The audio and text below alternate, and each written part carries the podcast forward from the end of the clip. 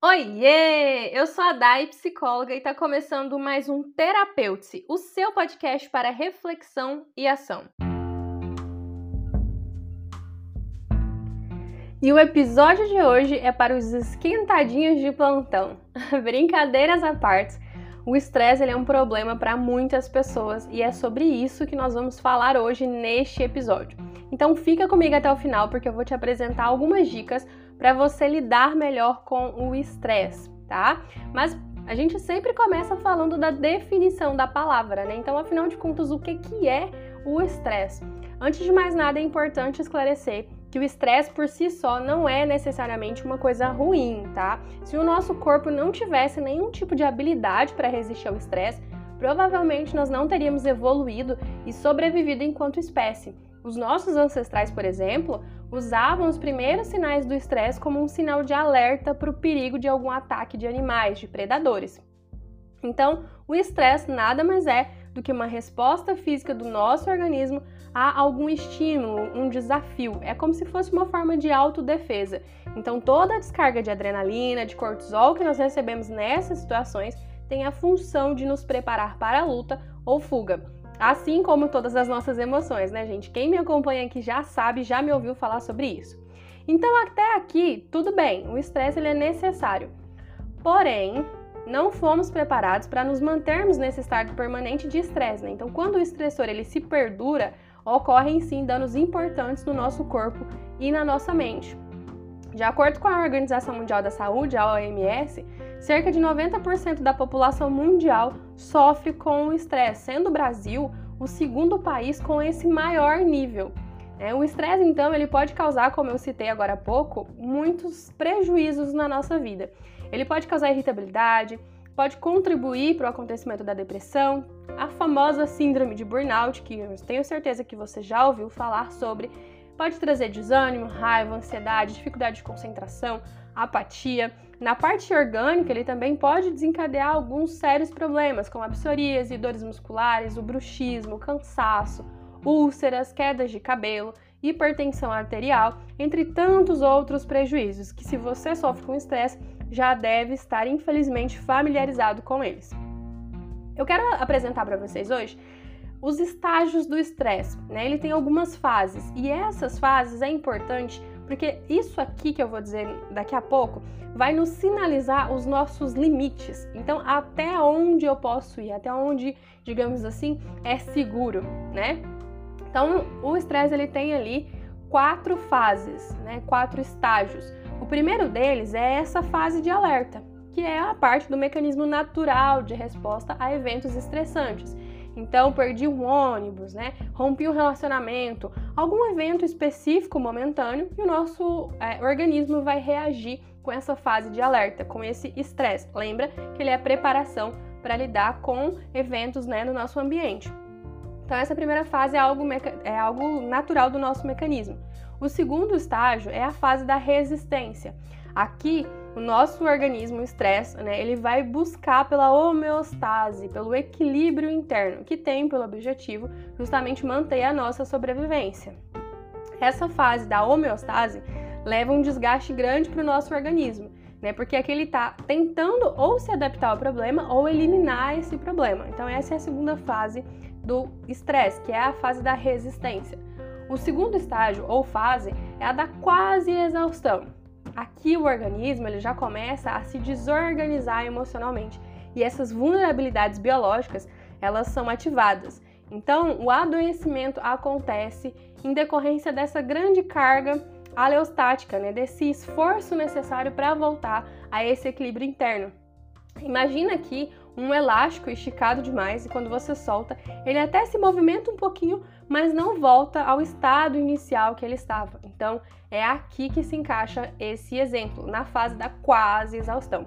E o quarto estágio ou fase é a famosa fase da exaustão, que é quando a pessoa não consegue mais se adaptar à situação, as reservas se esgotam e o adoecimento grave pode acontecer.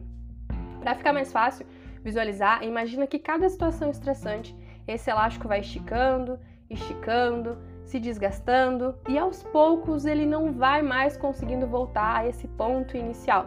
Né? Você continua forçando, forçando até que ele se rompe definitivamente. Né? Seria aqui a nossa fase da exaustão. Imagina que esse elástico é você, a sua saúde, o seu corpo, a sua saúde física e mental, tá? Então, cuidado, lembra sempre dessas situações aqui, dessas fases que eu acabei de falar para você, tá? Algo importante que eu quero ressaltar é que o estresse ele pode ser desencadeado por algum evento específico, como eu já falei, né, a perda de alguém, uma demissão, um rompimento, mas muitas vezes a questão não é o evento presente que gera esse estresse, mas sim a interpretação que a gente faz sobre ele. Né, é o que a gente chama na TCC, na terapia cognitivo comportamental, de modelo cognitivo. Só que o problema é que essa reação né, vai ser a mesma, sendo o estressor um evento em si ou uma interpretação que eu faço sobre esse evento. Então, fica de olho também nos teus pensamentos, na forma como você está reagindo a essas situações que estão te trazendo esse estresse. Mas calma que a gente vai falar sobre isso mais à frente um pouquinho. O psicólogo Albert Ellis, ele ressalta que existem algumas crenças mais comuns em pessoas estressadas, e são essas crenças que alimentam o estresse. Então agora eu quero que você preste bastante atenção para ver se você vai se identificar em alguma dessas crenças e aí você já fica de olho nas possíveis mudanças que você pode fazer, tá? A primeira dessas crenças é o seguinte: o indivíduo ele acredita que é extremamente importante que as pessoas aprovem tudo o que ele faça. A segunda é: acho que existe sim sempre uma solução perfeita e exata para cada problema. A terceira crença mais comum em pessoas estressadas é: creio que para me considerar merecedor de admiração, eu tenho que sempre ser inteligente e realizador. A quarta é: não aceito bem a ideia de que posso cometer erros de vez em quando. A quinta é: é simplesmente terrível quando as coisas não saem do jeito que eu esperava. Essas são as cinco crenças mais comuns, de acordo com Albert Ellis, nas pessoas estressadas. E aí, se enxergou em alguma delas? Então já fica de olho em tudo isso. Lembra que eu falei da forma como interpretamos as situações também causam esse estresse então, aqui pode estar algumas das origens desse teu estresse, tá? Claro que existem várias fontes, mas é algo para você ficar de olho. Então, vale lembrar mais uma vez que o estresse ele não é uma doença a ser tratada, mas ele é um facilitador para o desenvolvimento de doenças. Então, vimos aqui que até certo ponto ele pode ser adaptativo, mas quando ele começa a trazer aqueles prejuízos, né, que eu citei para vocês, é algo para você dar um pouquinho mais de atenção e buscar ajuda, tá? E aí, beleza, Dai, me identifiquei aqui em algumas coisas e como é que eu lido com isso? o primeiro passo para você lidar com o seu estresse é o autoconhecimento. Né? Tem uma frase que eu gosto muito que fala: tudo começa pelo autoconhecimento. Qualquer mudança que você vai fazer na sua vida, você precisa identificar isso primeiro. Né? Então, aqui nessa, nessa primeira fase, né, para lidar com o estresse, você precisa estar tá atento aos teus estressores. Começa a observar e registrar quando esses sintomas, né, essas alterações de sono, de apetite, quando a sua atenção aumenta, começa a observar e registrar quando esses sintomas do estresse aparecerem. Registra aí qual foi a situação, o que, que passou pela sua cabeça nessa situação, de que forma que você estava enxergando o que estava acontecendo com você ali. Procure tanto fontes externas então, por exemplo, um trabalho é, insalubre, né, uma relação tóxica, por exemplo, coisas que podem ele estar tá te trazendo esse estresse. Eu estou dando alguns exemplos, tá, gente? Então, fontes externas e internas de estresse.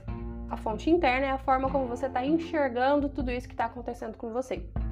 Partir do momento que você identificou as suas fontes internas e externas de estresse, você vai avaliar se dá para ser eliminada ou não. E por que, que eu falo de autoconhecimento? Porque é muito subjetivo, não tem como eu chegar aqui e falar, ó, oh, isso aqui é estressante, isso aqui não é. O que pode ser um estressor para você, pode não ser para mim. Então, por isso é importante você ficar de olho na tua rotina e no teu dia a dia. Podem ser coisas pequenas ou grandes mudanças, tá? E aí você pode estar pensando, tá, mas o que, é que eu faço se a fonte do meu estresse não puder ser mudada? Se eu tiver numa situação que eu não consiga fazer nada nesse momento, mas que está me trazendo um desgaste muito grande.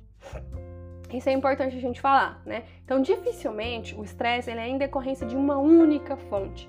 Nesse caso, você deve é, focar em mudar as outras fontes e assim você vai diminuir a carga total desse estresse. Então, você pode fazer pequenas mudanças para a melhoria na sua qualidade de vida, tá bom? Então, observa tudo isso. O que, que você pode fazer nessa situação que você tá para reduzir esse estresse, já que a fonte principal não pode ser alterada. O segundo passo é você utilizar estratégias para redução dos sintomas e do desconforto gerado por essa tensão do estresse. Perceba aqui que eu não estou falando de você se livrar e nunca mais se sentir estressado. A gente está falando de uma regulação né, desse sistema. Aqui vai entrar a parte da atividade física, tá? Dos cuidados básicos, gente, que a atividade física ela induz a produção de substâncias que são naturalmente relaxantes e analgésicas, como a endorfina. Então, cuide do seu sono, da sua alimentação. Inclua na sua rotina práticas de técnicas de respiração diafragmática, de relaxamento muscular progressivo. Essas práticas, elas atingem o nosso corpo de forma fisiológica, então elas vão ativar o nosso sistema parasimpático, que é justamente o sistema responsável pelo relaxamento do nosso corpo, tá bom? E uma coisa legal para eu falar é: faça isso de uma forma preventiva, coloque na tua rotina, não espera as coisas desandarem você chegar lá na fase do elásticozinho rompendo para aí você fazer as mudanças, tá? Perceba que a gente está falando de algo preventivo. Terceiro é, verifique se tem algo que está sob seu controle ou não, se essa fonte de estresse é algo que depende de você ou não. Porque às vezes a gente está ali sofrendo por algo que, como eu comentei, não tem como ser mudada. Então, se tiver sob o seu controle, a gente vai trabalhar a resolução de problemas. Vamos identificar esse problema, vamos fazer o levantamento de todas as hipóteses né, de soluções possíveis e aí colocar em prática e ir reajustando conforme o resultado. Isso a gente vai fazer com algo que está sob o seu controle. Se for algo que você não controla, que não dá para você resolver nesse momento, você vai mudar o foco do problema enquanto você não consegue lidar com ele. Aqui entra a parte da aceitação. Perceba que a aceitação não estou dizendo para você concordar com a situação, estou dizendo para você entender que essa é a sua realidade neste momento.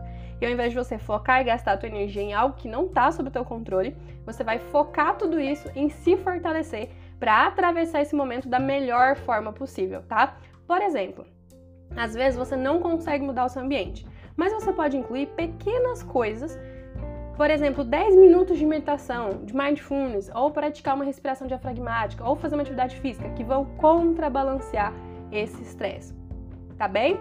Então, combinado, gente? Se você gostou do que você ouviu aqui nesse episódio, compartilhe nas suas redes sociais, sobe esse episódio lá no teu story no Instagram, porque o que faz sentido para você pode ajudar outra pessoa também, tá? E assim a gente faz uma corrente do bem. E se você está conhecendo esse podcast agora, o Terapeuta ele é semanal. Então por isso siga o nosso podcast, ative o sininho para não perder nenhum episódio e eu te convido também para me acompanhar nas redes sociais. Lá no Instagram é @daiane_medeiros_psi. Esse foi o nosso episódio de hoje. Eu espero que tenha feito sentido para você, que tenha sido útil, tá bom? Um beijo e até o próximo episódio.